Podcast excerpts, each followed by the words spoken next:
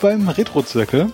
Äh, wir sind wieder da und äh, wir haben eine ganz besondere Folge für euch dieses Mal. Es geht nämlich um Indiana Jones, The Fate of Atlantis, Doppelpunkt, The Action Game. Nein, äh, es geht nicht um The Action Game. Aber was es mit dem Action Game auf sich hat, äh, darüber werden wir auch noch sprechen. Äh, wir sind, ähm, wie üblich, äh, der Nils, die Luzi und ich. Hello, hello. hello. Ja, und äh, wir sind in der ominösen Küche mal wieder und wir podcasten. Ja. So, so viel zum Thema Meta. genau. Die Metadaten sind abgesteckt. Ja. Ähm, nein, wir reden nicht über Indiana Jones äh, and the Fate of Atlantis, The Action Game. Mhm. Aber das wäre sicher auch mal spannend. Ähm, sondern, Nein, wäre es nicht. Das Video abschreckend genug. Sondern über The Adventure Game. Ja, es heißt einfach nichts. Es also, heißt nichts, nein. The, the, Fate of Atlantis. Punkt. Genau. So. Ähm, Wahrscheinlich werden es die meisten Hörerinnen und Hörer äh, zumindest vom Namen her kennen oder schon mal gesehen oder wahrscheinlich auch mal gespielt. Eins der großen LucasArts Adventures. Und ähm, um nochmal kurz den Abstecher zum Action Game zu machen, dass wir das hinter uns haben, es gab zeitgleich tatsächlich ein ähm, eben sogenanntes Doppelpunkt The Action Game. Ähm, es wird gerüchtet, dass die Marketingabteilung von LucasArts damals gesagt hat, hey, diese Adventures, die verkaufen sich doch bestimmt nicht so gut. Wir müssen auch Action-Games machen und deswegen gibt es auch zu Indiana Jones 3 ein Action-Game. Was? Das, ja, ja, das war das auch ganz schrecklich. Das gab es auch für durch NES den Zeppelin so. einfach durchlaufen, ja? Nee, das ist irgendwie so in, in, in aztekischen Pyramiden rumlaufen oder so total, ja. Äh, in die aber, drei? In ja, ja, die drei? ja, ja, ja, ja. äh, es macht keinen Sinn. Und genauso auch hier. Ähm, hier ist man allerdings ein bisschen näher am Plot, aber es ist unglaublich hässlich und schrecklich und auch irgendwie outgesourced und ähm, ja, also für diejenigen, die das interessiert, als Kuriosität der Geschichte kann man mal reingucken, aber es wurde zu Recht vergessen. Ja. Nicht vergessen wurde allerdings das Adventure. Genau. Ja. Das genau, wir pointen und klickten. Ja, ähm, ich habe ja sogar auf Twitch gestreamt so ein bisschen. Ähm, ich habe allerdings vergessen, irgendwie den Haken anzumachen, dass sie es nicht löschen. Jetzt haben sie es gelöscht. Hm. Das heißt, das ist schon mal kein Bonus-Content heute. Ja. Mappt, wie er sich durch den ähm, Puzzleweg äh, kämpft. Mhm. Denn eine schon mal eine Besonderheit oder die Besonderheit dieses äh, Point-and-Click-Adventures, also jetzt auch im Vergleich zu anderen, war, dass es zwar einen relativ linearen Weg hat, aber dafür gibt es drei verschiedene Varianten, das Spiel durchzuspielen. Den Team, Team Quiz, nee, wie, wie ist, wie heißt die zweite? Äh, also die offiziellen Namen, die offiziellen sind, Namen Team uh, Wits, also Wits, Way of the genau. Wits und Way of the Fist. Oder Fists. Nee, Fist, glaube ich. Kann sein. Im Deutschen auch der Teamrätsel und Actionweg. Action, ja, genau. Ja. und ähm, ja, ich habe damals alle Wege durchgespielt und äh, und äh, erinnere mich noch so ganz gut und habe jetzt aber zum Replay habe ich nur noch mal den Teamweg ge gespielt. Ja. Also ich habe damals den Team- und Rätselweg gespielt, weil ich von Indiana Jones 3 bist du schon so fed up mit diesen Faustkämpfen? Ja, das Ding ist bei Indiana Jones 3, also ich habe das auf einem 286er mit Herkules-Grafikkarte gespielt und wer Herkules kennt, der weiß, dass das monochrom heißt. Mhm. Bessere Auflösung, dafür schön orange. Mhm. Ähm, und ich hatte auch eine Komplettlösung dann irgendwann von irgendwem bekommen und dann steht auch drin, wie man das Flugzeug fliegt. Und da stehen so Dinge drin wie drücke den roten Knopf und ähm, bewege den grünen Hebel. Jetzt weißt du mal, wie Farbenblinde sich fühlen. Ja, das habe ich irgendwie nicht geschafft. Also bin ich dann den Zeppelin gegangen. Und den Zeppelin heißt einmal den kompletten Zeppelin hochwandern, um ihn runter zu und dann wieder runterwandern. Und dabei muss man sich gefühlte 10.000 Mal mit irgendwelchen Nazis prügeln. Hm. Ich war gerade komplett verwirrt, weil ich, weil ich schon wieder vergessen hatte, dass es gerade um Indie 3 ging. Ja, ja. Und welcher Weg war nochmal der mit dem Zeppelin?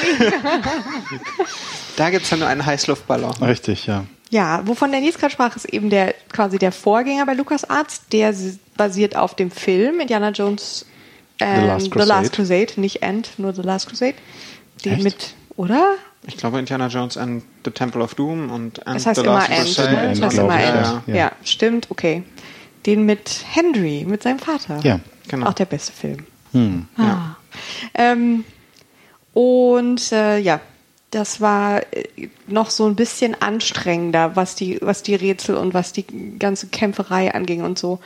Also da wurde auch äh, Indiana Jones 4 quasi, also Fate of Atlantis wurde dem gegenüber dann auch nochmal im sozusagen Vergleich dann sehr gelobt von der Kritik. Das ist so ähm, die Fehler, die vielleicht bei Indiana Jones 3 noch so drin waren, dass es die halt nicht mehr macht. Und beim Actionweg gibt es äh, sozusagen ein paar solcher Faustkämpfe, aber eigentlich teilweise lassen sie sich auch vermeiden, weiß ich gar nicht. Aber es ist nicht so viel. Sie lassen sich, glaube ich, teilweise vermeiden. Ja. Ja. Ja. Also in Indie 3 ist die Schlägerei so wichtig, dass sie am Anfang des Spiels eine Boxhalle hingestellt haben, wo man das üben so man das kann. üben kann. Ja, ja, ich erinnere mich dunkel. Ähm, nee, In, aber Indie 3 ist aber ein ganz guter Stichpunkt, weil ähm, nach Indie 3 ist ihnen halt so ein bisschen der Stoff ausgegangen, offensichtlich. Und sie wollten aber eine Fortsetzung, also spieletechnisch eine Fortsetzung machen. Oh Gott, sie hätten dieses Und- Spiel als Film machen sollen, nicht dieses komische Ding, was sie dann jetzt, also. Na, es, es wäre beinahe noch viel schlimmer gekommen, weil sie haben nämlich nach Stoff gesucht, um eben den, das nächste Indiana Jones Spiel zu machen. Und ähm, hatten, also da lag, lag lange auf dem Tisch ein, ein Skript von Chris Columbus. Ähm, den kennt man heute äh, als denjenigen, Regisseur, der Harry der Potter, Harry Potter 1 1 und 2 gemacht hat. Genau. genau. Okay. Und dieses Skript muss wohl ziemlich schlecht sein.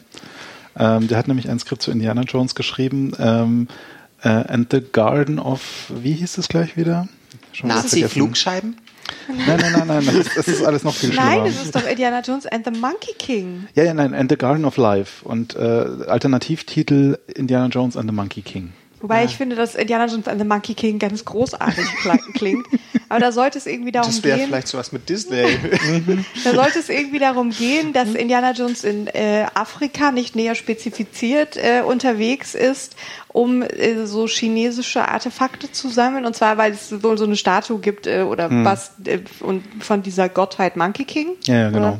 Ähm, also gibt es eben in der chinesischen Mythologie oder Kunst. Ja, und, der hat irgendwie ähm, so Pfirsiche, die unsterblich Genau, machen. der hat einen so. Garten und da sind irgendwie immer währende Pfirsiche Hm. und schon das ist so, okay, es ist mythologisch spannend, aber wenn man sich jetzt denkt, dass Indiana Jones auf der Jagd irgendwie nach Pfirsichen wäre, das ist schon ganz lustig. Und, ähm, und dann war es wohl so, dass in diesem Skript ähm, absurdeste, also der Plot war wohl nicht so besonders toll, es waren absurd viele Action-Szenen, die, also die wirklich so ganz überdimensioniert. Ja, Ähm, unter anderem ein, ein Nas, eine Nashornverfolgung. wobei so. die hätte ich gerne gesehen. Ja, und ein, ein 100-Foot-Tank-Battle.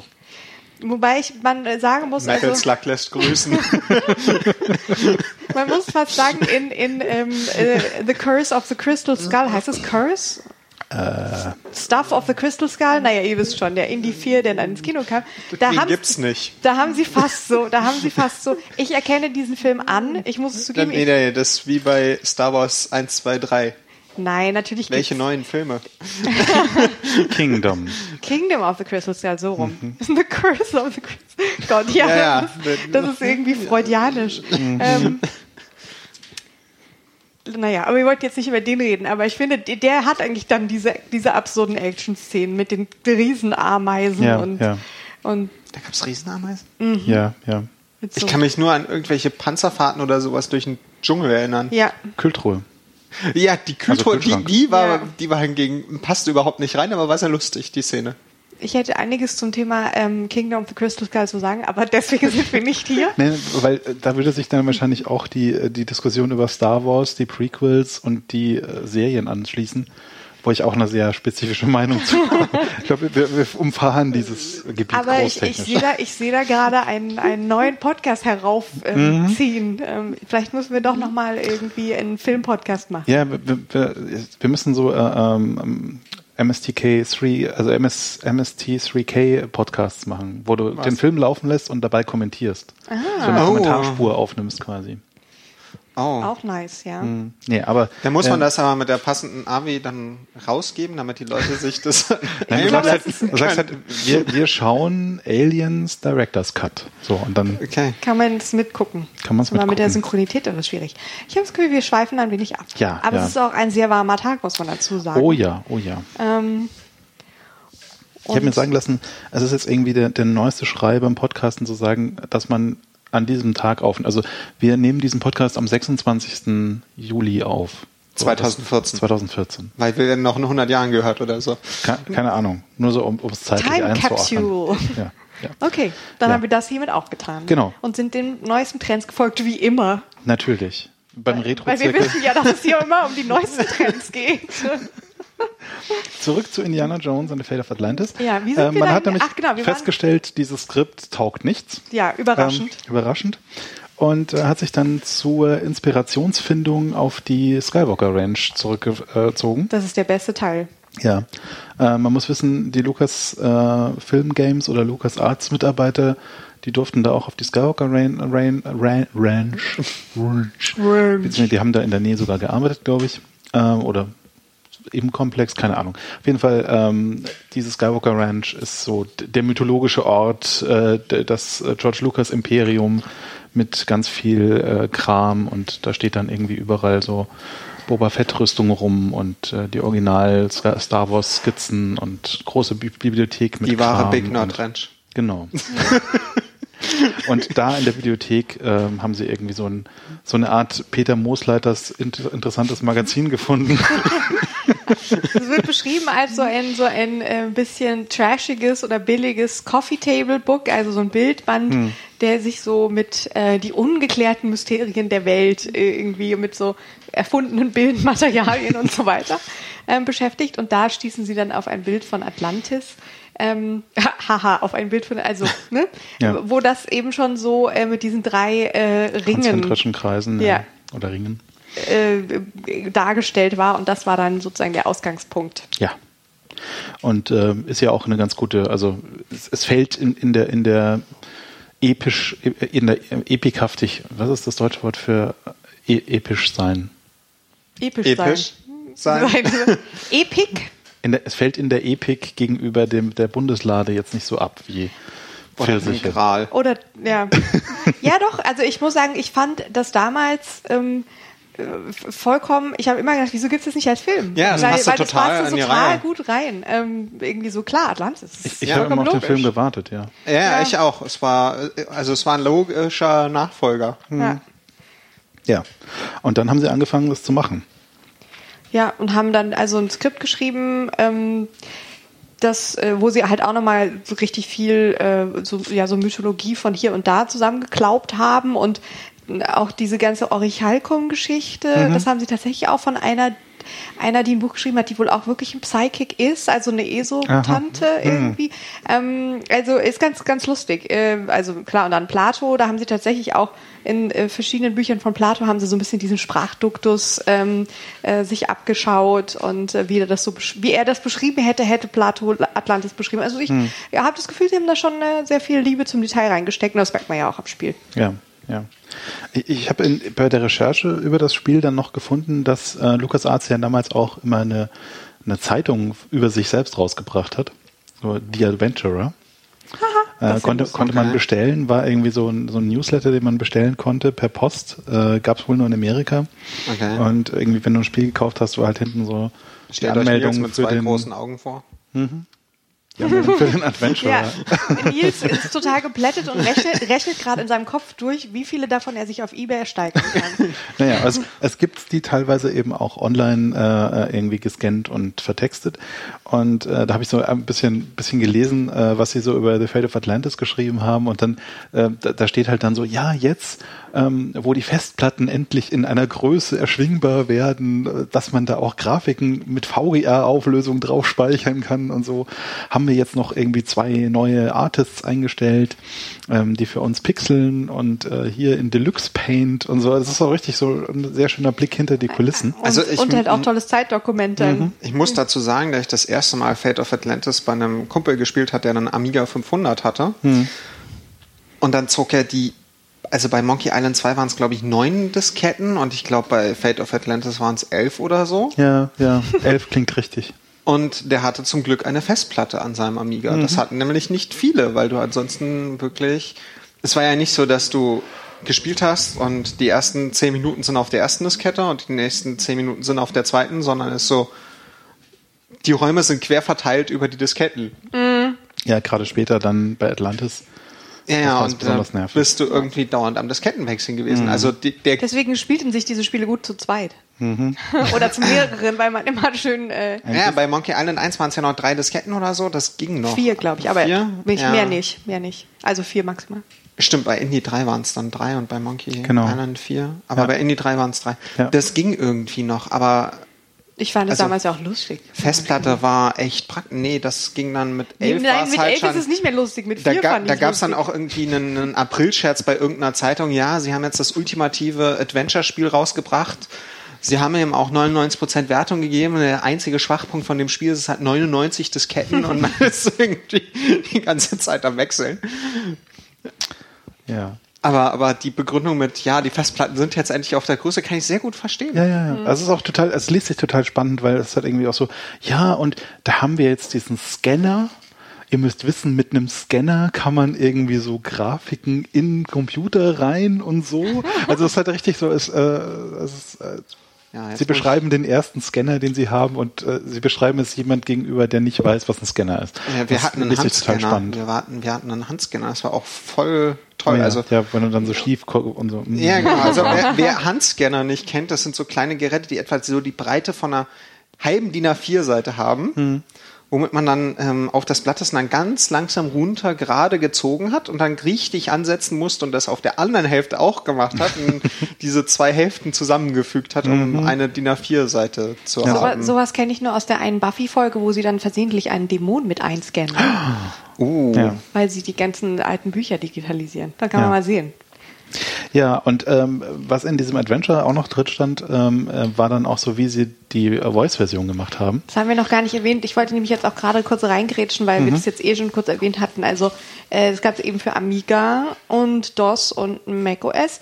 Und, ähm, und was da, also sozusagen, was auch sozusagen die, die Anforderungen, die die das Spiel hatte, dann darstellt. Das war das erste, was, glaube ich, dann ein 286er war, sozusagen Minimum. Nee, nee, nee, nee, das muss mehr gewesen sein, weil du VGA brauchtest. Das muss ein 386er Nein, gewesen nein, sein. nein, nein. Ich habe Für die eindeutig... Talkie-Version brauchtest du einen Ja, 386. für die Talkie-Version, aber nicht für die Es gab Ursprungsversion. VGA-Karten für 2,6. Na, obwohl, stimmt. Es gab Ja, ja. EGA für XTs auf jeden Fall. Da Ja, bin für ich, die ich Talkie bin hat- mir hat- ganz sicher. Weil du brauchst auf jeden Fall, EMS-Speicher gebraucht. Und aber du brauchst auf jeden erst Fall eine 386. VGA-Karte. Aha. Da bin ich mir sicher. Ja, ja. Okay, die war ja damals ja schon. Und das erste kam also 92 Mhm. raus und dann die Talkie-Version 93. Ja. Auf CD-ROM. Uhu, ja, das war Ja. dann, da gibt's dann auch ein Interview mit äh, dem äh, Director, wie heißt der gleich wieder, Hal Barwood, Barwood. Und der, der schwärmt auch total so, oh, jetzt, wo die Ära der CD-ROM anfängt, können Spiele Das richtig. war, das war für, für Kumpels und mich total die Myth also eine mythische Version. Angeblich soll es da, weil die gab's ja nur in den USA und nur auf Ja. Englisch, angeblich soll es da eine CD-Version von diesem Spiel geben. Es hat ja noch immer das Gerücht gehalten, Harrison Ford hätte Indiana Jones gesprochen.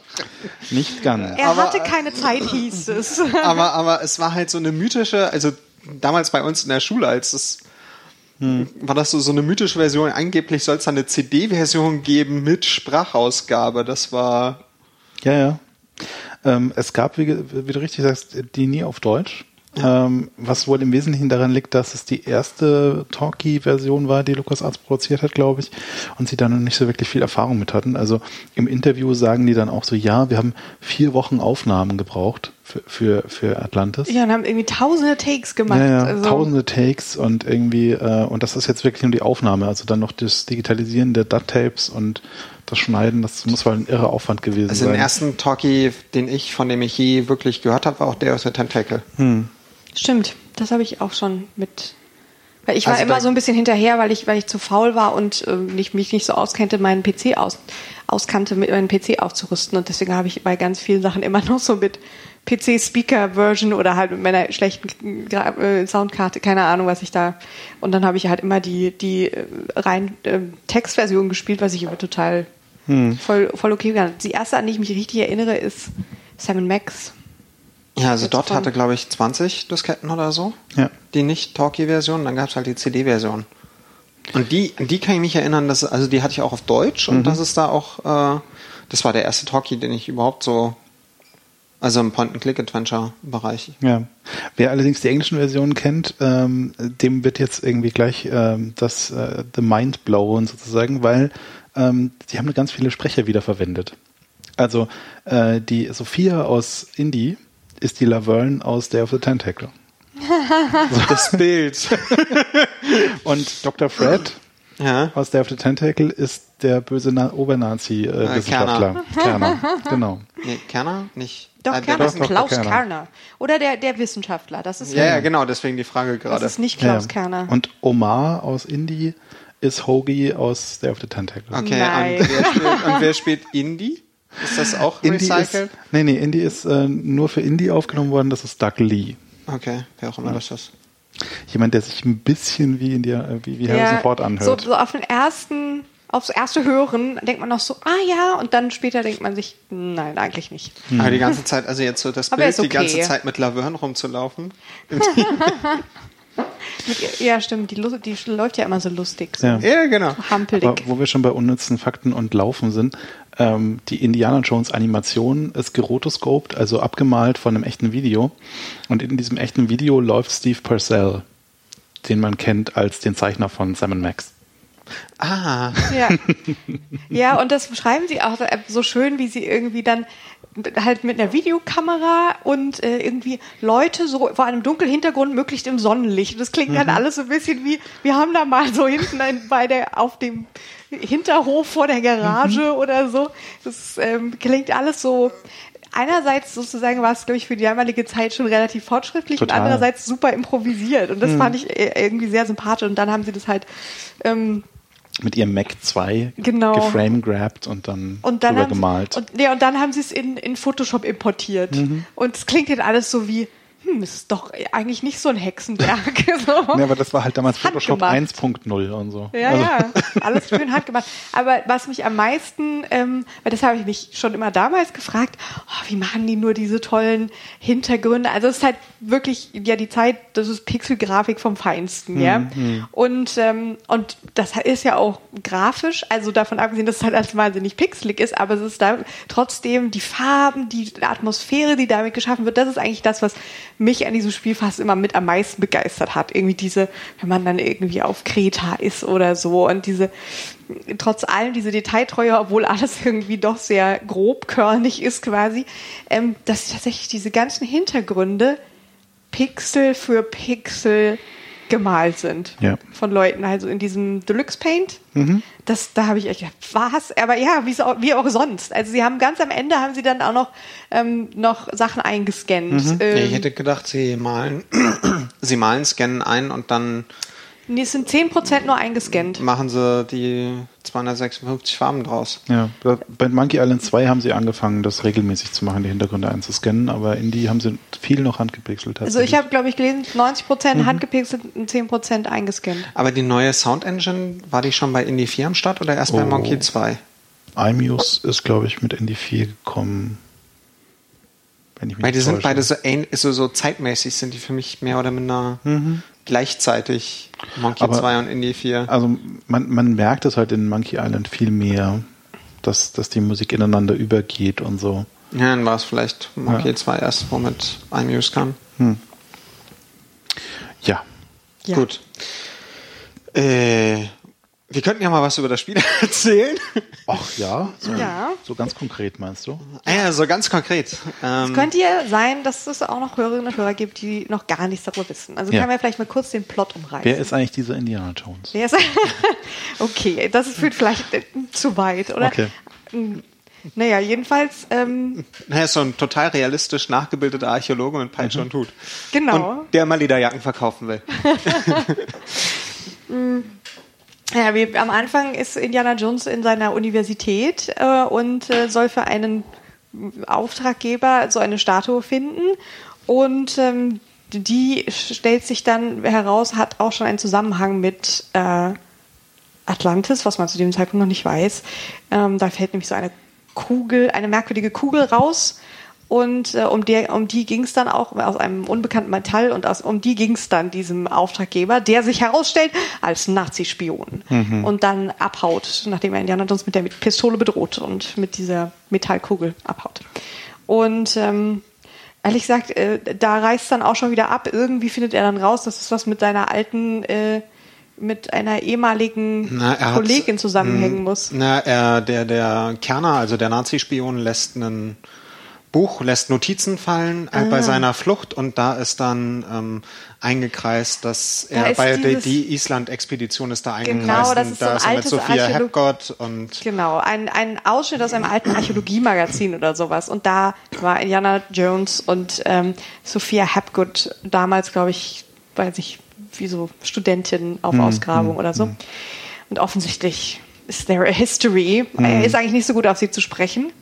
Und sie ist, das ist besonders lustig, ist jetzt ein Medium. Ein professionelles Showmedium quasi. Und ähm, dann sucht er sie also auf in New York, wo sie eine Show hat, ähm, und zwar zum Thema Atlantis.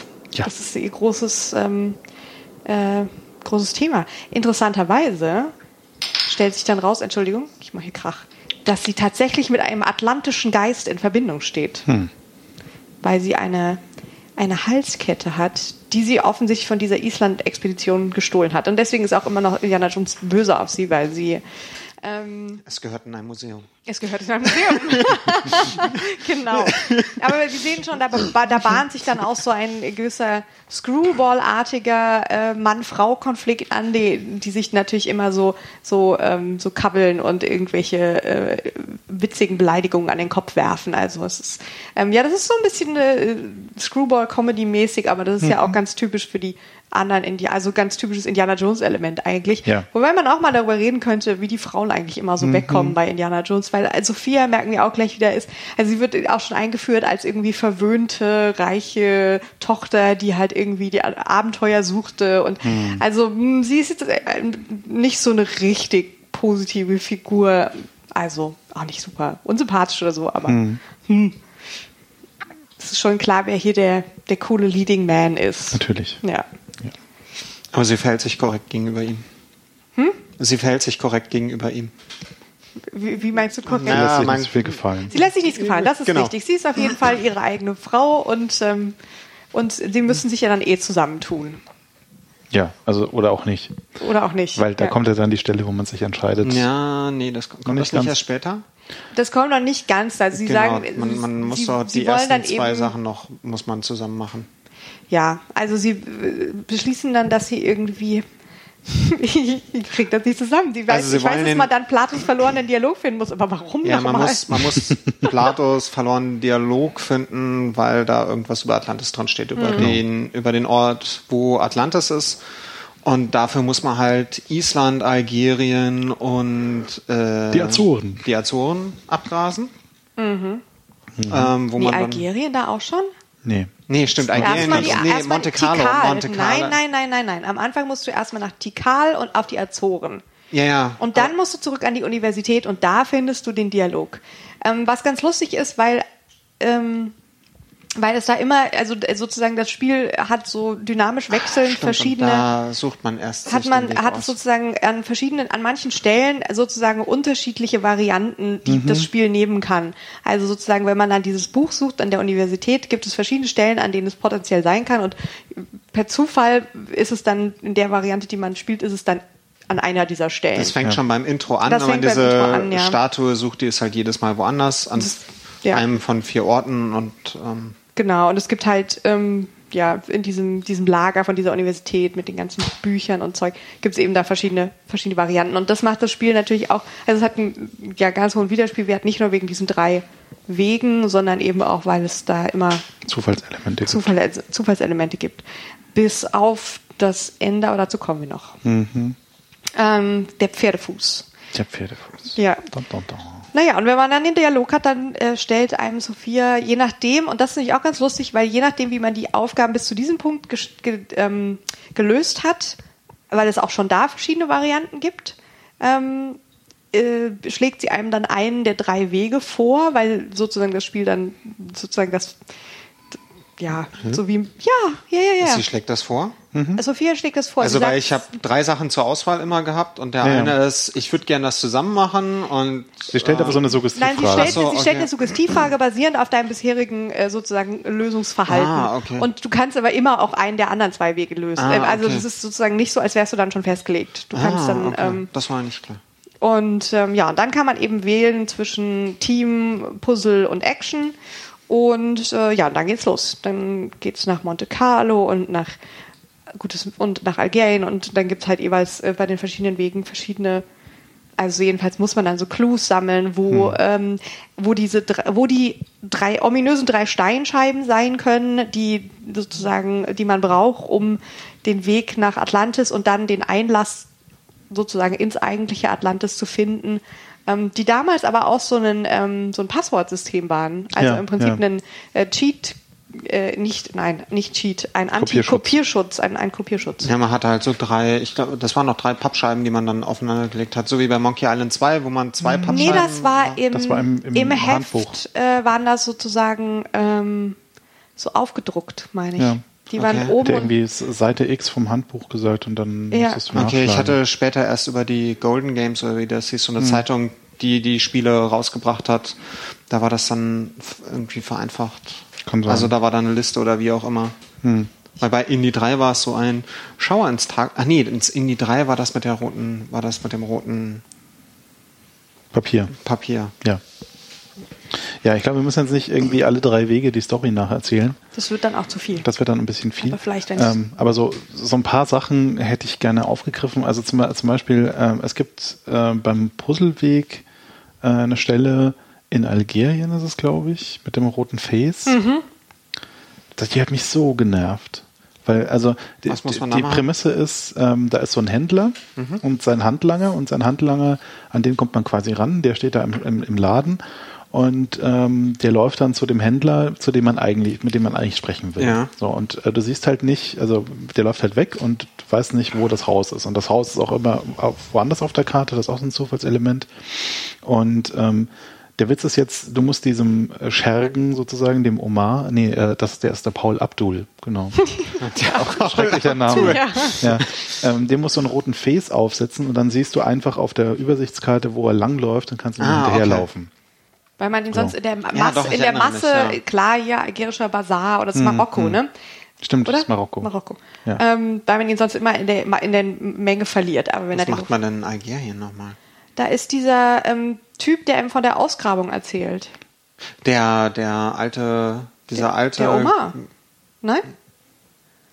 Das ist auch so ein, so ein, so ein Antiquitätenhändler, den Der- so, der da so einer von an diesen der Tür steht oder Handlangern? Der, von, der, von der, der nicht rauskommen Sophia. will, der an der Tür steht und nicht mit Indie reden will, sondern mit Sophia oder so. Nein, das ist Tr- Trott- Trottoir oder wie nee, der nee, heißt. Trottoir, Das das ist ist, Monaco. der, Monte- das ist, das ist Monte Monte Carlo. Carlo. Ja. Das ist Monte Carlo. Na, es gibt, ich weiß nicht, von welchem Aber- Lösungsweg du jetzt redest, aber. In Algerien hat man in jedem Lösungsweg drin. Ja, ja, ich weiß, man hat Weil ja das, nicht jeden, vorher, aber. weil das vorher drin ist, weil das vor der Auswahl kommt. nein, das haben wir eben schon geklärt, das kommt nicht vor der Auswahl. Was ist denn das, wo man. Man hat, es gibt dieses, es gibt diesen einen alten Typen, der so Das ist leicht auf den Azoren. Das ist auf den Azoren. Das ist auf den Azoren und da muss die Sophia äh, ihn be- bezirzen, ja, genau. Genau, okay. ablenken. ablenken. Ja. Okay, was machen wir in Algerien dann? Da trifft man diesen einen Antiquitätenhändler, ähm, Den Omar. Den Omar, ähm, und zwar, ich glaube, einfach nur damit er einem, also es gibt unterschiedliche. der Hinterhof, äh, der Hinterhof, Einmal das ist er im Marokko Hinterhof. dann. Ja, genau. Und einmal ist er im Hinterhof und man nimmt diese Maske mit, die man in Monte Carlo braucht. Ähm, aber äh, grundsätzlich geht es immer darum, die Ausgrabung Ah, zu was finden. ich eigentlich Okay. erzählen wollte. Ja. Ja. Da Roter Face. braucht man diesen roten Face, damit man dem, dem Paul Abdul geben kann, dass man dem nachlaufen kann. Und den roten Face muss man sich aber auch erst besorgen von jemandem, der mit dem roten Face die ganze Zeit rumläuft. Und den musst du zuerst fangen. So, also musst halt gucken, wo läuft der gerade lang. Und wenn der gerade so da ist, wo du irgendwie, Ja. wo du reinzoomen kannst sozusagen, also wo du den, äh, den, die Übersichtskarte verlassen kannst und wieder im eigentlichen Level bist, dann musst du auch in den Level zurück und dann steht er da, wenn du Glück hast. So ein bisschen fricklich, so. Und dann musst du mit ihm reden und musst die richtigen Dialogoptionen wählen, damit er dir da seinen Face gibt. So. Ähm, ich bin an dieser Stelle irgendwie ewig gehangen. Ich habe sieben oder acht Mal mit ihm geredet, bis ich verstanden habe, was ich sagen muss, ähm, da, damit mir seinen Face gibt. Und jedes Mal musste ich ihn wieder neu fangen, so bevor ich mit ihm reden konnte. Und das war so nervig. Wobei ich aber auch sagen muss, dass ich im Teamweg da nervig fand, wenn man mit Omar reden muss und die ganze Zeit Gegenstände hin und her tauscht, damit man das Richtige Hm. hat, was sein Sohn irgendwie zum Geburtstag will oder so. Ja. Aber da gibt's auch mehrere Möglichkeiten, weil man, es gibt irgendwie vier, fünf Gegenstände, die man dann besorgen und tauschen muss, bis Mhm. er dann endlich sagt, ja, das ist irgendwie, in meinem Fall war es diesmal so, das ist das Passende zum Geburtstag von meinem Sohn und Stimmt, er sagt dann so Sachen Zufall, wie, das passt nicht, das passt nicht zur Farbe meines Hauses. Ja. What?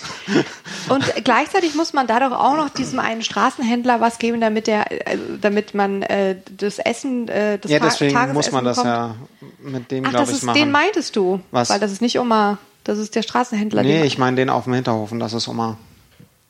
Man muss mit beiden Gegenständen Man muss bei tauschen? beiden Gegenständen tauschen. Man muss bei Ja. Omar den richtigen Gegenstand Ja. tauschen, damit man mit dem Straßenhändler das Hühnchen für den Bettler bekommt, Mhm. damit der einem die Tickets für Karte den für den Luftballon, Luftballon, für ja. den Heißluftballon ja. gibt. ja.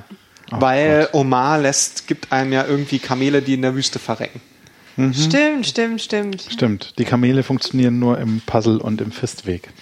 Genau, und im Teamweg verrecken sie in der Wüste. Sag nicht Fistweg.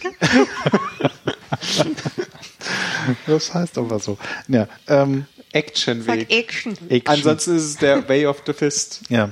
Ähm, was auch noch äh, ziemlich genervt Was sich hat, anhört wie ein Bruce Lee. ja, was auch noch ziemlich genervt hat im Puzzleweg, äh, ist die Autoverfolgungsjagd. Ah, die Ah, Autoverfolgungsjagd, Die, ja. Da kann ich mich nicht dran erinnern. In Monte Carlo, ich glaube Mhm. Trot, Trottier, Trottoir oder wie auch Trottier. immer. Trottier wird entführt von wird Nazis von im Nazis Auto. entführt im Auto und man muss Auf dann hinterherfahren Mhm. und äh, sie irgendwie seitlich rammen. Genau, man muss ihnen immer den Weg abschneiden und sie rammen und man muss sie irgendwie so oft rammen, dass sie einen Unfall tatsächlich bauen. So.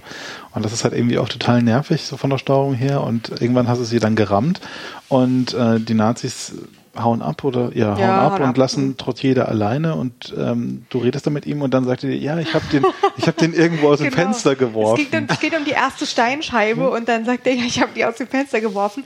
An der Straßenecke sowieso und sowieso. Mhm, was auch zufällig ist. Genau, natürlich. also auch zwei, zufällig zwei, also das heißt, wo man irgendwie dann auf dieser gar nicht mal so kleinen Monte Carlo Karte, die ja nur aus quasi Quadrat, also Häuserblöcken und Straßen. Eine typisch amerikanische Stadt. Ja, ja, es ist sehr, sehr Monte Carlo. ähm, und wo man ist, ist Zufall und wo diese Steinscheibe ist, ist Zufall. Und dann muss man sich quasi jede einzelne Straßenecke angucken. Also nicht jede, aber wenn Ja, man Pech halt- hat, Du läufst halt durch und guckst halt, ist da eine von den Straßen wenigstens richtig und wenn eine von den Straßen richtig ist, dann kannst du halt in die Richtung, also in die ja, Straße lang dann laufen. muss man die Quer, Querstraßen Ja, checken. ja. Das hört sich ja kann voll schon ein bisschen, an. das kann schon ein bisschen dauern, bis man die. ja. Ja, und also, das sieht halt auch alles gleich aus. Ja. Ja, ja. ja, also es ist ähm, äh, teilweise sind die Puzzles doch so ein bisschen Hört auf, sich wieder auf, Heißluftballon an. auf Geduld basierend und, und Try and Error. So. Ja, beim Heißluftballon ist es auch. Da fliegt man halt hoch und dann der X, ma- das X markiert die Stelle. Ähm, Oh ja. und dann darf man immer wieder absenken und ist dann bei irgendwelchen Beduinen, die einem sagen, denen zeigt man dann die Karte.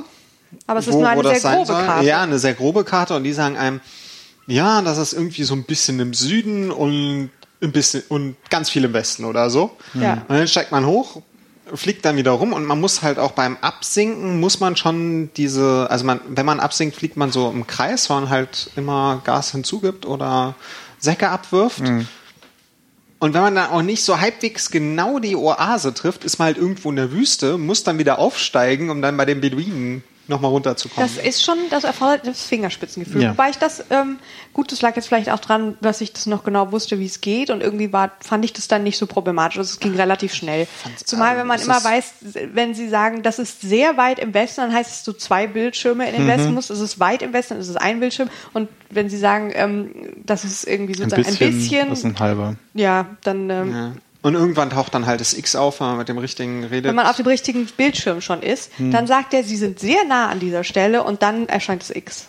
okay, ja, auf jeden Fall. Und dann kann man halt zum X und dann landet man da und dann äh, Ich, ja, weil die, die, die Heißluftgeschichte, Ich finde die eigentlich weniger nervig als äh, die Kamelgeschichte.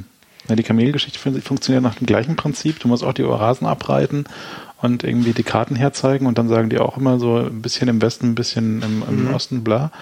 Ähm, du hast nur zufällig äh, zu, zu, zusätzlich auch noch äh, die, die Wüstenpolizei, die dich die ganze Zeit verfolgt.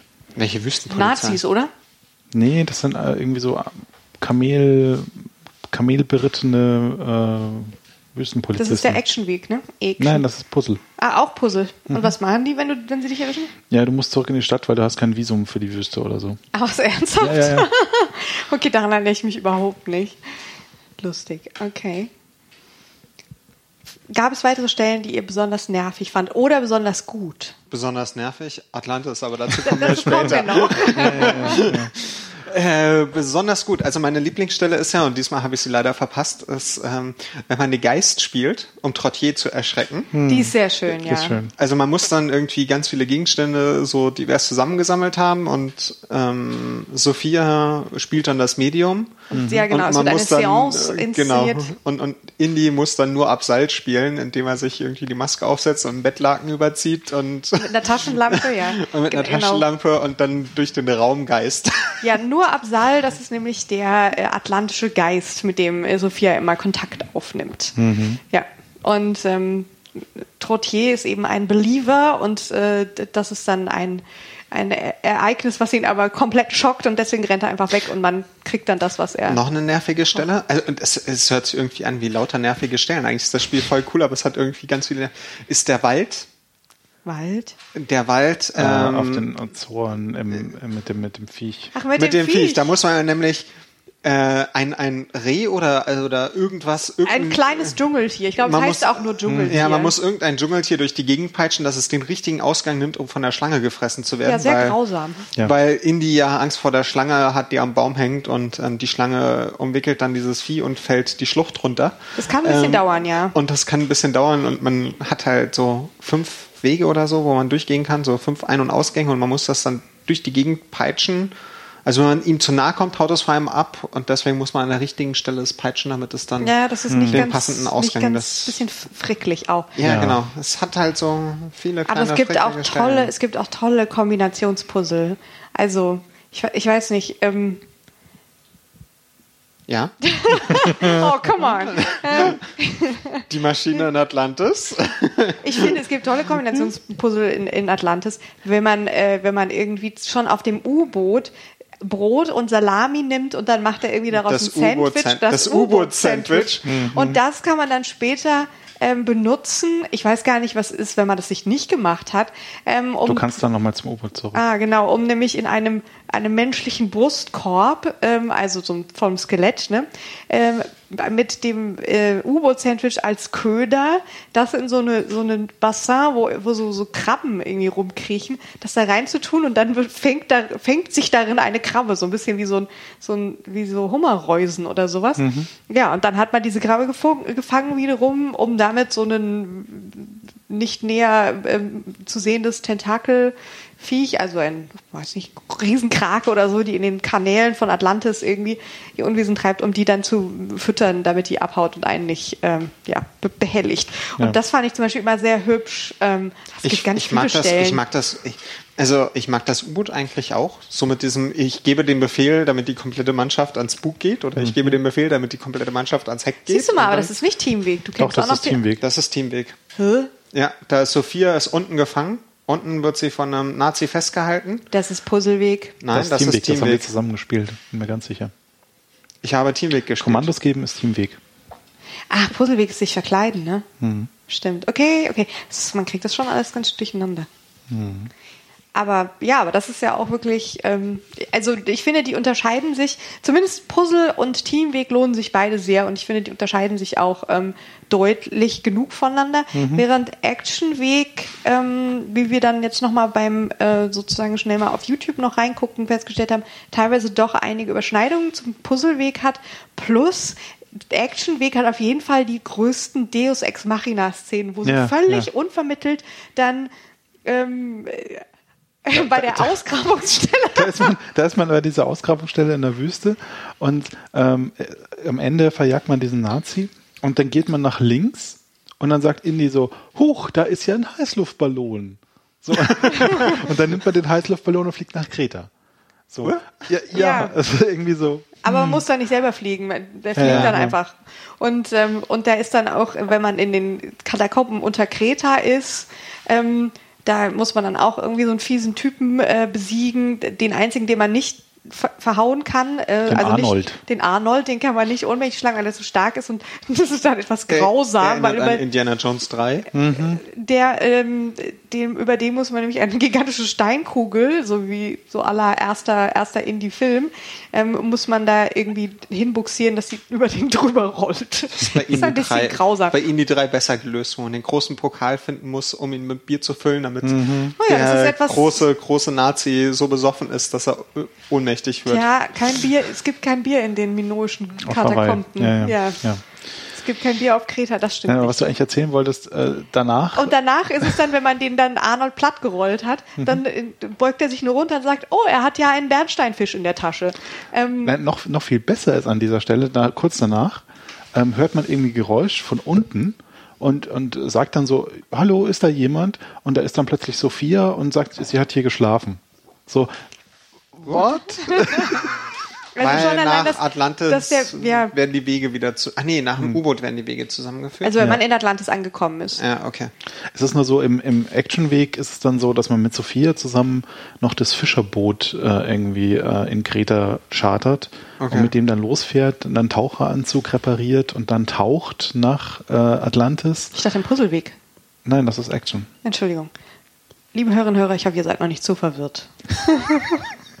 Und äh, da kommt dann das U-Boot und ja, also äh, bla. Auf jeden Fall, ähm, ja. Der, der Actionweg ist teilweise schon sehr konstruiert, vergleichsweise. Und was ich auch noch, also das auch U-Boot schön fand, war dieses, dass man ja die einzelnen Steuerelemente sich zusammenpflücken muss. Im Teamweg, Also ja. ja, genau, man macht da, also man kann dann immer wieder rausgucken quasi, sieht dann das U-Boot von außen, muss es halt nach Atlantis lenken. Und das Rätsel im U-Boot ist quasi, das alles so zu machen, dass man am Schluss alle Steuerelemente hat, um das U-Boot nach Atlantis steuern zu können. Also man fängt irgendwie an mit einem Steuerrad und dann hat man irgendwie Höhen, Tiefen, Ruder und äh, so nach und nach. das- Richtung, ja, dass es die Richtung wechseln kann. Irgendwie. Also Ja, man, ja. man muss die entweder sozusagen auf dem Schiff frei, freilegen, weil sie irgendwie gesperrt sind oder, oder weil man sie kaputt gemacht hat und da muss man einen Pümpel benutzen stattdessen oder solche Geschichten. Ja, ähm, ja das, ist, äh, das ist auch sehr hübsch. Wobei ich fand, das U-Boot steuern ist auch nicht so einfach. Nee. Aber gut, ähm, ich fand, also ich finde einige Stellen, da finde ich es gut, dass es nicht so einfach ist. Also es löst, so soll, so soll es ja auch sein bei einem Point-and-Click-Adventure, es löst sich nicht alles von selbst und man marschiert da nicht einfach so durch, sondern muss auch schon mal ein bisschen nachdenken. Ähm, zum Beispiel an der Ausgrabung, das fand ich aber auch immer sehr schön an der Ausgrabung, wenn man dann irgendwie äh, erstmal im Dunkeln ist und dann muss man den Generator in Gang kriegen und kann eigentlich gar nichts sehen. Und das sind die ganzen, und das ist dann cool, dass dann die Dass Sachen statt schauen, nach, statt gucken, steht dann irgendwie a- anfassen. Genau. Da kann man auch Sophia anfassen, die einem eine runterhaut dafür. Ah, gut so. Ja, ja, aber man kann dann sagen so, berühre Sophia. Und sie sagt dann Das so, hast du ey, natürlich lass gleich das. ausprobiert. Ich muss aber sagen, also diese, diese Stellen, wo es dunkel ist, die gibt es ja ein, zwei Mal im Spiel, also dreimal, glaube ich, insgesamt. Oder zweimal, weil, egal, je nach Weg wahrscheinlich. Ähm, und das wurde damals auch die, als die große Innovation gefeiert, so irgendwie, dass man jetzt da, ähm, es ist dunkel und es wird dann so leicht heller mit der Zeit auch, dann so sieht wie man ein als bisschen wenn, mehr. als wenn sich die Augen daran gewöhnen. Aber es ist halt wirklich eigentlich schon extremes Pixelsuchen auch. So, Ja, aber das fand ich immer ganz lustig, vor allem wenn dann da steht Ha. irgendwie so, ähm, äh, also es- da ist Rundes irgendwie dann so ein rundes Metallding oder Rubber Thingy und das ist irgendwie in Klammern Snake Fragezeichen. also so, also da ist schon einfach auch immer viel, viel Humor drin und ich glaube, Ja. das haben wir noch gar nicht so erwähnt. Also sozusagen dieser Indiana Jones typische Humor, der so, den man auch aus den Filmen kennt, das finde ich setzen sie schon echt ganz schön um, so ein bisschen die die die Sprüche oder oder halt auch einfach darin, wie die Dinge beschrieben sind. Ähm, ähm, Ja, ja, es hat halt wirklich der vierte Teil ja, also der Filmreihe es hat, sein es hat schon was, es hat schon was äh, doch echt filmisches. Also ich meine mal davon Hm. abgesehen, dass sich manche Dinge ziehen und das sollte es in dem Film nicht. Aber mh, aber was die Atmosphäre angeht, da mag ich zum Beispiel auch, auch wenn das jetzt sozusagen grafisch jetzt gar nicht so abwechslungsreich ist, aber ich liebe dieses ähm, äh, ähm, Dings unter Kreta, äh, Labyrinth, Mhm. äh, Höhlenlabyrinth unter Kreta zum Beispiel. Ähm, ich weiß nicht, das hat einfach ganz viel Atmosphäre. Ja, Und, ähm, ist auch so leicht nervig, aber nicht so schlimm wie die Katakomben in die 3. ja. Ich, ich weiß auch, dass ich damals da wirklich teilweise sehr, sehr lange drin gehangen habe. Aber ich, aber ich fand es ehrlich gesagt nicht so, ich erinnere mich nicht, dass ich das so schlimm fand. Aber was ich damals schon so ein bisschen anstrengend fand, und dazu kommen wir jetzt, ist der, das Ende, das große Ja. Finale Ja. in Atlantis. Atlantis. Das ist nämlich dann so, dass, das hatten wir, glaube ich, schon gesagt, da sind dann äh, sozusagen alle Wege wieder zusammengeführt und das Ende ist jeweils gleich, aber auch wiederum bestimmt von diesen Zufallselementen im Sinne von, wo ist welcher Raum zum Beispiel. Also die Karte generiert sich. Ähm, also die Karte ist immer gleich, aber sozusagen man hat so eine Draufsicht Mit vier Bildschirmen. mit vier Bildschirmen, äh, die man, äh, ja, und das bildet dann eben so einen Kreis. Und welcher Raum wo ist, ist aber sozusagen Zufällig. zufällig. Genau, und die sind auch nicht alle direkt erreichbar, sondern teilweise nur durch andere Räume. Und, Und dabei läuft die Tunnel. ganze Zeit eine Nazi durch die Gegend und wenn man den trifft, muss man ihn entweder hauen oder sich Abhauen. rausreden. Man kann einfach abhauen. Ja, oder abhauen. Aber wie auch immer, man ist immer irgendwie, hat man diesen komischen Nazi, der da Den muss rumläuft. man umgehen, ja. Ja. Und manchmal, ja, an manchen Stellen kommt man nicht durch. Also man läuft da ziemlich viel rum. Man muss erstmal alle Räume finden. Dann muss man bestimmte Gegenstände finden, die man wieder in anderen Räumen braucht. Ich finde, soweit ist das alles noch okay, Ja. wenn man in dem ersten, wenn man erstmal den ersten Ring erforscht und so weiter. Sophia ist da dann schon von den Nazis gefangen genommen worden und ist da irgendwo im Gefängnis und die muss man dann auch noch befreien. Kann, aber die kann man, glaube ich, befreien. Man muss sie nicht befreien. Ja, ähm, dazu können wir gleich nochmal kommen. Aber das Problem ist, dass man dann teilweise Gegenstände an einer Stelle braucht, um was zu tun, und dann braucht man sie später aber nochmal. Und Ja. man denkt dann nicht immer dran, dass man sie wieder mitnehmen muss, weil man denkt, die waren jetzt Teil dieser Maschine und die habe ich sie eingesetzt und damit ist der Teil, der der Einsatzzweck dieses Gegenstandes, dieses Zahnrads oder was weiß ich, ist, äh, ist fertig. Und wenn man sie dann nicht mitgenommen hat und braucht sie irgendwie drei Bildschirme weiter, nachdem man irgendwie schon wieder fünf Minuten lang, und das ist lang, irgendwie rumgegangen und Nazis ausgewichen ist, dann Ja. rastet man so ein bisschen aus. Plus, wenn man die Sachen, wenn man die Sachen nicht unbedingt sofort findet, also nicht alles ist ja sofort offensichtlich, ist ja nicht wie heute Highlight-Button und man sieht alle Dinge, mit denen man tun kann. Da hat man vielleicht auch noch irgendwas vergessen und dann weiß man nicht genau, in welchem Raum das gewesen sein könnte, muss nochmal alle Räume abgehen, muss sich dann auch noch behalten haben, wie man von einem Raum in den anderen teilweise kommt. ich glaube, wir haben damals Also, auch, wir haben damals auch Karten gezeichnet. Ich muss, und ich muss dazu sagen, ich habe dieses Spiel bestimmt ein Dutzend Mal angefangen und bis auf ein oder zweimal dann in Atlantis immer abgebrochen, weil ich den Teil so nervig finde, dass ich das Spiel nicht weiterspielen konnte. Ja. Also ich hatte, ich hatte auf Twitch auch diesen Nervenzusammenbruch-Moment, weil ich, ich habe natürlich auf Twitch äh, dann auch immer gesagt, jetzt hier, Kinder, aufgepasst, hier muss man immer alles wieder mitnehmen und es gibt so viele äh, äh, Dinge, die braucht man irgendwie in zwei Rätseln oder in drei Rätseln sogar. Und hier die Leiter muss man immer mitnehmen und hier die Stange muss man immer mitnehmen. Und natürlich habe ich dann irgendwie Das eine Zahnrad. das eine Zahnrad in der Maschine vergessen und musste nochmal zurück, um in diese Orichalcum-Maschine neues Orichalcum zu machen. So, und dafür brauchte ich halt dieses Zahnrad nochmal, das ich aber schon jenseits In im dem inneren Roboter. Ring im, Ja. Roboter hatte. Und da muss ich nochmal durch den ganzen Kanal zurückfahren. So, Ich und bin auch, glaube ich, wir sind jetzt beim, beim Replay drei, viermal diesen Kanal vor und zurück und das alles und man denkt, oh Gott, das kann da. Also und das ist wirklich. selbst wenn du es weißt, vergisst du irgendwas. Also Und sie hätten, und sie hätten halt dieses Problem wirklich lösen können, indem sie zum Beispiel in einen Außenring nicht so kommt, dass man einfach an die Räume überall rankommt. ja, irgendwie Fast dass, dass man, Travel oder so. Dass man- Ja, genau. Genau, dass man das- einfach nur sagen kann, so, ich würde jetzt gerne in den Raum zurück. Oder dass die Räume aneinander gehängt sind, man nicht jedes Mal durch den Außenring und den Nazi umgehen muss, um Das gibt's ja auch teilweise, dass man, wenn man halt schon mal überall war oder bestimmte Sachen gelöst hat, also das kenne ich irgendwie von anderen Spielen, dass man einfach nur noch dahin klicken muss und dann ist, dann ist derjenige da. Selbst Ja. im Monkey Island 1 hatten sie das schon, dass man dann auf der Insel, wenn man, wenn man schon irgendwo war, dass man doppelt geklickt hat und dann Guybrush Ja. ganz schnell dahin gelaufen ja, ist. ja. Ja. ja, Selbst stimmt, das hätte schon sogar viel schon in geholfen. Monkey 1 und das war noch davor. Und dann hat man auch die ganzen Piraten umgangen, die einen ansonsten zum Duell fordern. Aber vielleicht ähm, haben sie sich auch gedacht, nee, bei Indiana Jones darf das nicht so easy peasy sein. Das ist hier Hm. ein, ein Abenteuerheld, der kriegt nichts geschenkt, ja. Das ist, ich denke, sie haben, vielleicht war das irgendwie, um das Spiel komplex zu machen und sozusagen nicht zu einfach, aber an der Stelle schlägt es fehl. Also Ja. das ist einfach, äh, das ist dann, wird es einfach nur nervig. Ja. Ähm, ja. Ja, also äh, das, das war auch der Moment, wo ich dann dachte, es war halt früher auch nicht alles Gold in Sachen Puzzle-Design. So. Die Orichalco-Maschine, ja. Ja, ja. Also, hm. man braucht dann an späterer Stelle eben dieses, dieses besondere, Me- atlantische Metall und das kann man in einer Maschine machen, wofür man auch wiederum noch Lava aus einem anderen Raum braucht und ähm, Ein Stein, Steintopf aus noch einem anderen ja, Raum. und, ja. und wenn man Ja, aber den behält man ja bei sich. Also man Ja. muss dann aber zwischen dem halt Lavaraum zu dem und dem Lavaraum und dann nochmal zum Orchalkum. Ja, man muss jedenfalls dann an späterer Stelle diese Dinger einsetzen. Und wenn man da nicht sofort das Rätsel löst, dann hat man sie alle aufgebraucht, braucht aber immer noch welche und dann muss man den ganzen Weg wieder zurück, um noch neues Orchalkum Und es ist ja jetzt nicht so, als ob der Lavaraum und der Maschinenraum nebeneinander wären. Nein, sie sind irgendwie verteilt Ja. ja. und teilweise auch nicht direkt zugänglich. Man, manchmal sind sie nebeneinander, manchmal nicht. Ja. ja, und, Ja. und halt auch nicht unbedingt direkt zugänglich, sondern halt nur über andere Räume wieder.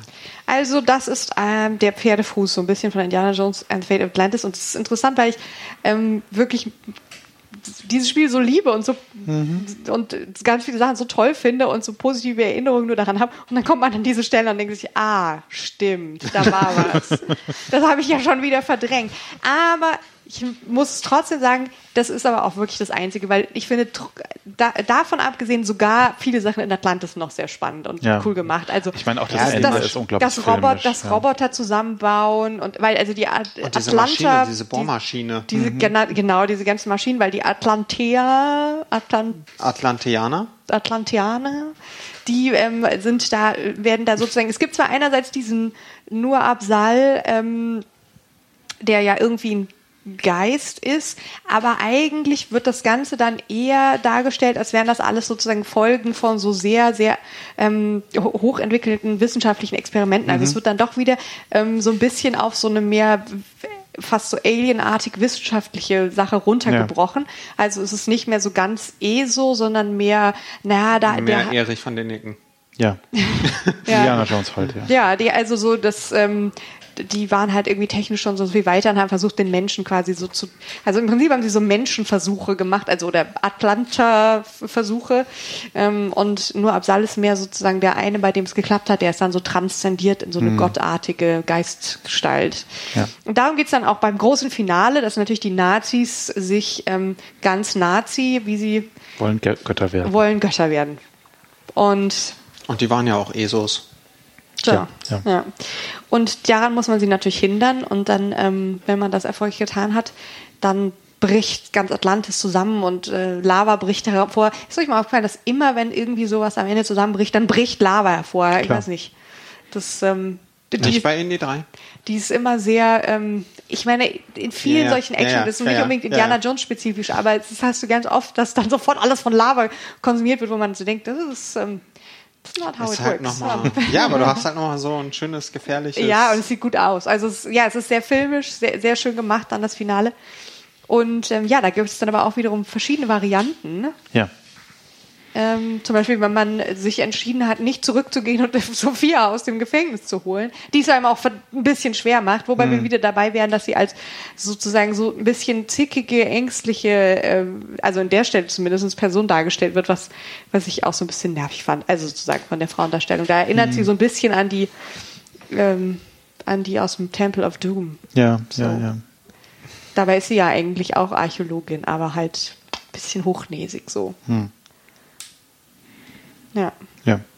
Nicht jeder mag Affenhirn auf Eis. Aber das, deswegen ist ja auch die beste äh, Frauenfigur bei Indiana Jones ever ist eben Karen und heißt sie Karen? Oder heißt nur die Schauspielerin Karen? Naja, die, die ja dann im vierten Teil, den ihr negieren wollt, ähm, die ja dann am Ende heiratet. Und das ist ehrlich gesagt so ein bisschen mein Grund, warum, einer der Gründe, warum ich den doch gar nicht so schlecht finde, weil sie diese Figur wiedergebracht haben aus dem ersten Teil. Ja, und die ist die beste Frauenfigur Ah, okay. von allen. Und das ist sie dann auch in dem Teil wieder. Die ist halt so eine richtige ähm, Powerfrau. Und ich fand es auch schön, dass sie halt auch wirklich wieder diese Schauspielerin geholt haben, die jetzt vielleicht keine super erfolgreiche Schauspielerin geworden ist, also die man jetzt sonst nicht so kennt, ähm, und die auch irgendwie so aussieht, als wie eine Frau in ihrem Alter aussieht in diesem Film. Und dass sie da nicht irgendwie versucht haben, sie jetzt da mords äh, schick aussehen zu lassen. Ich meine, sie sieht gut aus, ja, aber sie sieht halt aus wie eine Frau ihren Alt, ihres Alters und ist trotzdem so total die Powerfrau. Und das war mein kurzes Plädoyer, warum dieser Film doch gar nicht so scheiße ja. ist. Außerdem, Zu, zurück vom Crystal Skull. zu, außerdem Kate Blanchett. Okay. Stimmt, Cap Blanchett als Nazi äh, ist definitiv ein Plus. Ja, die Ja. ist kein Nazi. Nicht? Das ist Äh, Russ, Russin. Russin. Das ist doch Russnazi. ein kalter Krieg. Ja, Ja, ja, das sind Sowjets. Fühlt Ja. sich- ist all the same. aus amerikanischer Pop. Perspektive. Das ist alles ja. Pop, Pop, sie sind alle Pop-Villains. Ja, ja. Zurück äh, nach Atlantis, äh, da hat man nämlich dann zum Schluss ähm, die Klar. Wahl. Also da kann es einem passieren, dass man dann selbst Gott wird und irgendwie aber dann verpufft. Ja, dann ist es sozusagen das Spiel dann auch zu Ende, aber man hat nicht direkt gewonnen. Man ist Hm. Nee. dann halt irgendwie Gott und lässt alles einstürzen und alle sterben. Ja, Nee, gewonnen hat man doch eigentlich nur, wenn man flüchtet, oder? genau. Ja. Und das gute Ende ist quasi, wenn man die Nazis davon, dazu überredet, sich äh, zu äh, Göttern zu transformieren, aber ihnen die falsche Orichalcum äh, äh, Perlenanzahl für die Maschine einredet und ähm, die Nazis sich dann quasi in Wohlgefallen auflösen. Ja, und dann stürzt auch alles zusammen, Natürlich. aber man kann flüchten und im besten Fall eben auch mit Sophia, die man dann schon an seiner Seite hat, weil man sie aus dem Gefängnis geholt hat. Genau. Und dann endet das Spiel mit diesem epischen Shot des U-Boots, Ach ja, stimmt. ähm, wie sie auf Atlantis blicken und Atlantis im Meer versinkt wieder mal. Ja. So. Ähm, Das hat so ein bisschen was von Monkey Island, wie, wie, Total. wie die beiden da stehen. Ja, wie vom Ende von Monkey 1. Aber nein, das versinkt nicht. Im, Nein, also es ist man zuerst einen Vulkan Vulkanausbruch Ausbruch, und genau. dann- und der Vulkan versinkt dann wieder. Genau, genau. Ja. Ja. Und, und dann im Abspann wird, An seinen IQ. ja, kriegt man unter anderem seinen, äh, seinen Indie-Quotienten. Aber was, was mich damals irgendwie auch total begeistert an diesem Abspann ist, dass da drin steht, Indy kommt bald wieder als jüngerer Mann. Bleiben Sie dran. So nach dem Motto. Also da, da wird die Fortsetzung angekündigt. So, ganz zum Schluss. Und die kam nie. Ja. Ja. Ähm, außerdem wird, sie stehen dann in diesem U-Boot, also auf, auf Deck ähm, über Wasser und, ähm, und dann wird es langsam Nacht. Also so die Sonne geht unter uns und ich fand das immer Hm. Das total schön, ja. schön gemacht irgendwie. Ähm, also auch so, so grafisch. Und Die Farben. Oh, ich liebe diese Farben. Ja, grafisch ist der Teil super für die Zeit damals. Also. Und halt er ernsthafter, also schon ein bisschen witzig, aber halt ernsthafter als Monkey Island Das zum stimmt, Beispiel. Ja, ja, ja, auf jeden Fall. Nee, ich finde aber, sie haben da irgendwie sozusagen dieses Filmische und auch sozusagen versucht, diesen, den, die Atmosphäre und den Spirit oder keine Ahnung, so den Ton von, ähm, von den Indie-Filmen, auch diese Mischung aus, es kann mal, es kann mal ernst sein, es kann mal irgendwie gruselig sein, es kann mal ähm, irgendwie albern sein. Das irgendwie so diese Mischung, das haben sie echt gut umgesetzt, haben sich da sehr, sehr bemüht.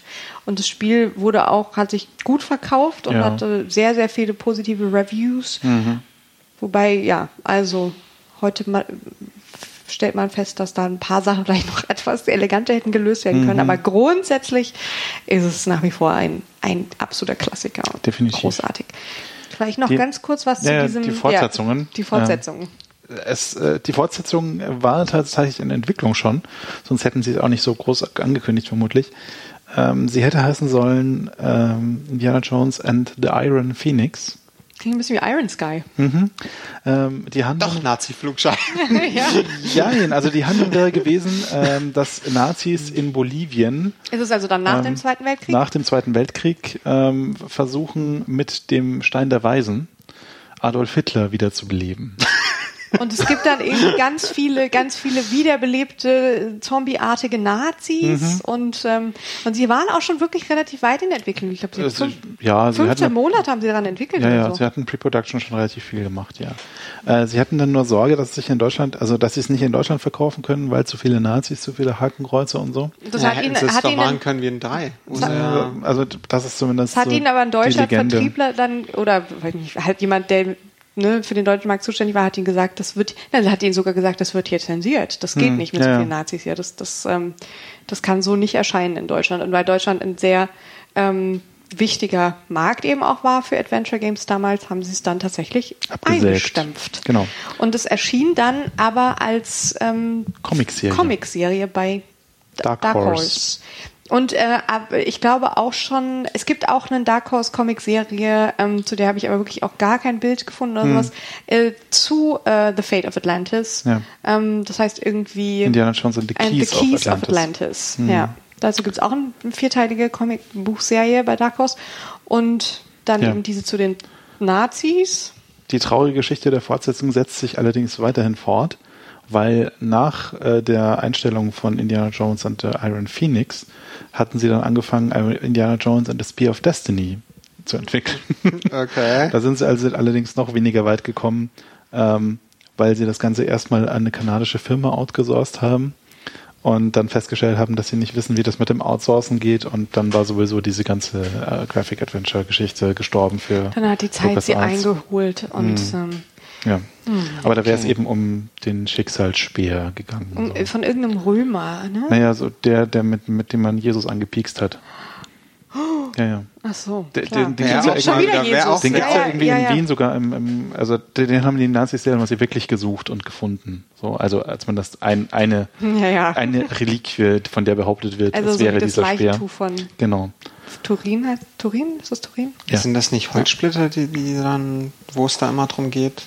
Aber ich habe auch keine Ahnung. Nee, also es geht schon um den Speer oder die, da ist eine Okay. Spitze zumindest, die kann man irgendwie auch im Wiener Dingsbums-Museum irgendwie angucken. Für Scharlatanerie. Für Charlatanerien. Nee, wie es halt mit Reliquien so ist. Es gibt halt irgendwie 20, 20 äh, äh, äh, keine Ahnung, Nasen von Jesus oder so. Ähm, oder so ähnlich. Egal. Auf jeden Fall, das ist auch nichts geworden. Da haben sie allerdings dann auch wieder eine Comicserie bei Dark Horse draus gemacht. Also sollte man jetzt anfangen, Dark Horse Comics zu lesen, ne? Kann man zumindest mal recherchieren. Die sehen ganz okay aus. Also ist denn jetzt nicht wunderschön gezeichnet oder so, aber wer so gucken möchte, was einem grafisch Adventure entgangen ist, der kann sich da zumindest die Storylines reinziehen. Ja, Ja, damit haben wir irgendwie ähm, erschöpfend Indiana Jones and the Fate of Atlantis behandelt. In, zu Indiana Jones and the Fate of Atlantis Doppelpunkt die Action Game wollen wir ja weiterhin schweigen. Sucht's auf YouTube, das reicht. ja. Ja, ja, ja, es reicht wirklich. Ähm, genau. Dann, dann sind wir ja quasi auch schon äh, beim Bonus-Content angekommen, oder? Oder wollen wir noch Ähm, irgendwie fazitär? Nee, äh, sollte man noch dazu sagen, das ist nochmal 2009 für Wii und Steam. Keine Ahnung. 2008, glaube ich, für Steam, ja. Ich habe es auch auf Steam gespielt. Ja. Aber Also falls es jemand, falls ihr spielen oder? wollt, Äh, nein, auch Mac. Okay. Ja, es ist halt nur, nur Englisch. So, also es, es, es gibt aber Patch-Dateien ähm, für die Steam-Version mit deutschen Untertiteln halt dann, aber mit do- ich englischem Talkie. Ah, okay. also es gibt, es gibt äh, legale Wege, es zu spielen. Genau. Ja. Ja, ist ja immer ganz wichtig. Ja, und äh, definitiv eine Empfehlung. Ähm, einerseits ist es ein wunderschönes Spiel nach wie vor und ich, ich verbinde damit auch sehr viele gute Erinnerungen. Andererseits ist es auch ein schöner äh, Re- Realitätscheck, dass auch früher alle Puzzles nicht aus Gold waren und ähm, Trotzdem, also wenn man es noch nicht kennt, äh, lohnt es sich total, Ja, das mal zu spielen. definitiv, Ich. ja. Also schon, schon hat auch ganz viel dieses, yay, ich hab's gelöst und man kriegt dann auch immer schöne, schöne sozusagen Hm. ähm, Belohnungen in Form von, keine Ahnung, Ja, Cutscenes oder irgendwas. Cutscenes. Okay, der Nils hat noch Bonus-Content. Bonus-Content. Genau. Kleinen Bonus-Content. Äh, und zwar, wie ich vor kurzem rausgefunden habe, es gibt seit kurzem ein, ähm, wer, wer es kennt, es gibt für Nintendo DS gibt's ein New Super Mario Brothers. Mhm. Ähm, und dafür wurde jetzt ein Patch rausgebracht, der daraus macht New Super Mario Brothers Origins. Und das ist quasi New Super Mario Brothers mit den Leveln von Super Mario Brothers und Super Mario Brothers Lost Levels, aber mit den Features von New Super Mario Brothers, also rückwärts scrollen, auf den Boden stampfen ähm, und diese drei Münzen finden pro Level. Ist quasi eine Mod. Genau, ist ein Mod von NSMB, damit man damit SMB spielen kann. Sozusagen. Genau. Gibt's halt ein Patch äh, für das Spiel. Man muss sich also irgendwie aus einem Spiel einen ROM ziehen oder sich das ROM anderweitig besorgen. Gut, Das funktioniert nämlich nur mit dem U-ROM. Ich vermute das mal, dass die US, ist. ich vermute Ja. mal, das ist die US-Version und ähm, dann patcht man das und dann hat man da ein neues ROM, was man auf seinem Homebrew, wie auch immer, Karte spielen kann. Ja. Ja, es, Inkel- es, es sei dem Hörer oder der Hörerin überlassen, eine legale Alternative zu finden, das zu tun. Genau, genau, genau. Wie man einen NDS-ROM dumpt, dazu geben wir jetzt keine Anleitung. genau, auf jeden Fall, das sieht ganz schön gemacht aus und ähm, hat auch die originale Musik in aufgehübschter Fassung und so. Also ist wirklich, ist sehr schick gemacht, kann man sich auf jeden Fall mal angucken. Cool, cool. Schön, dass da Leute so viel Energie reinstecken. Ja. Irgendwie so Fan, Fan-Mods für DS-Kram machen. Ja, äh, interessant. Würde mich interessieren, wie viele Leute es tatsächlich spielen können und wie viele es spielen. So, ob sich das irgendwie so rechnet. In Anführungszeichen. Aber hm. Weiß nicht. Also diese Retro-Gamer-Szene wird ja gefühlt doch, ist ja doch gar nicht mal so klein. Hm. Wahrscheinlich. Und ähm, das Problem des Nintendo DS waren ja gerade die Homebrew-Karten. Das hat ja Nintendo häufig ja. bemängelt, dass das Problem des Nintendo DS die Raubkopiererei ist, die ja durch die Homebrew-Karten ermöglicht worden sind. Insofern wahrscheinlich durchaus. Und, und der Patch war so, der Patch liefert gleich das Patch-Tool mit und alles. Also man muss wirklich nur das ROM, in- das ROM einmal, man hat so eine Doppelklick-Anwendung in Windows, doppelklicken, ROM auswählen, Patch auswählen und man hat das neue Spiel. Verstehe. Das neue Spiel ist ein guter Stichpunkt.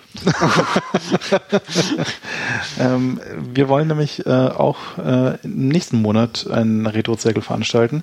Und dazu verraten wir euch jetzt, was wir da spielen, damit ihr das auch spielen könnt und wir dann quasi gemeinsam drüber reden können, nur dass ihr nichts, dass wir euch nicht hören. Ähm, das ist ja die Idee des Lese-Retro-Zirkels. Genau. So. Und das nächste Spiel ist Trommelwirbel. Ja, genau. Es geht wieder um einen grünen Hasen. Oh, okay. Diesmal um einen grünen Hasen mit Team. Ähm, für das NES und nennt sich Bucky O'Hare. Bucky O'Hare. ähm, gab eine Zeichentrickserie Ende der 80er, Anfang der 90er. Also ich Schon weiß, dass ich sie als Kind gesehen habe und sie cool fand. Cartoon, ja. Ja, genau, dass ich sie ganz cool fand. Und dazu gibt's halt ein NES-Spiel, das ist auch ganz lustig. Ist so der typische Schwierigkeitsgrad eines damaligen NES-Spiels. Oh, oh. Ähm, und ja, man spielt halt Bucky O'Hare und muss seine Teammates befreien in auswählbaren Levels und kann dann auf die Teammates wechseln, um deren Sonderfähigkeiten einzusetzen. Ja, wir frönen also weiter unserer merkwürdigen Obsession mit Spielen mit grünen Hasen, Grünen Weltraumhasen. grünen Space Alien Hasen und ähm, ja, Ja, hören uns dann im August wieder. ja. Vielleicht schaffe ich sogar irgendwie Bucky O'Hare zu streamen, aber wahrscheinlich bin ich zu schlecht. Mal gucken. Genau, wir probieren das mal aus und wenn wir uns nicht mehr komplett blamieren, gibt es Ja. vielleicht noch ein wenig Get Getwitsche. ja, ja. Und dazu folgt Mats man am neueste besten. Leidenschaft. Ja, dazu folgt man am besten dem Retro-Zirkel auf Twitter. Dann Stimmt. bekommt man das auch mit. Ed Retrozirkel. Ja. Genau. Seit neuestem pflegen wir auch wieder unsere Facebook-Seite. Oh, Gele das? gelegentlich. Ja, der App.net-Account ist zurzeit etwas eingeschlafen. Hm. Ja, aber Das- das ist ja, könnte man gehässigerweise sagen, ein grundsätzliches Problem von App.net. Aber nein. Ähm, jetzt, keine App.net-Diskussion hier App, anhängen. der, der, der App.net, genau, der Nils hält da noch die Fahne hoch. Für Ja, uns. ja. Für uns alle. Genau. Ähm, in diesem Sinne verabschieden wir uns, äh, bis wir uns das nächste Mal wieder hören. Genau. Viel Spaß beim Spielen und bis zum nächsten Mal. Winke, winke. Tschüss.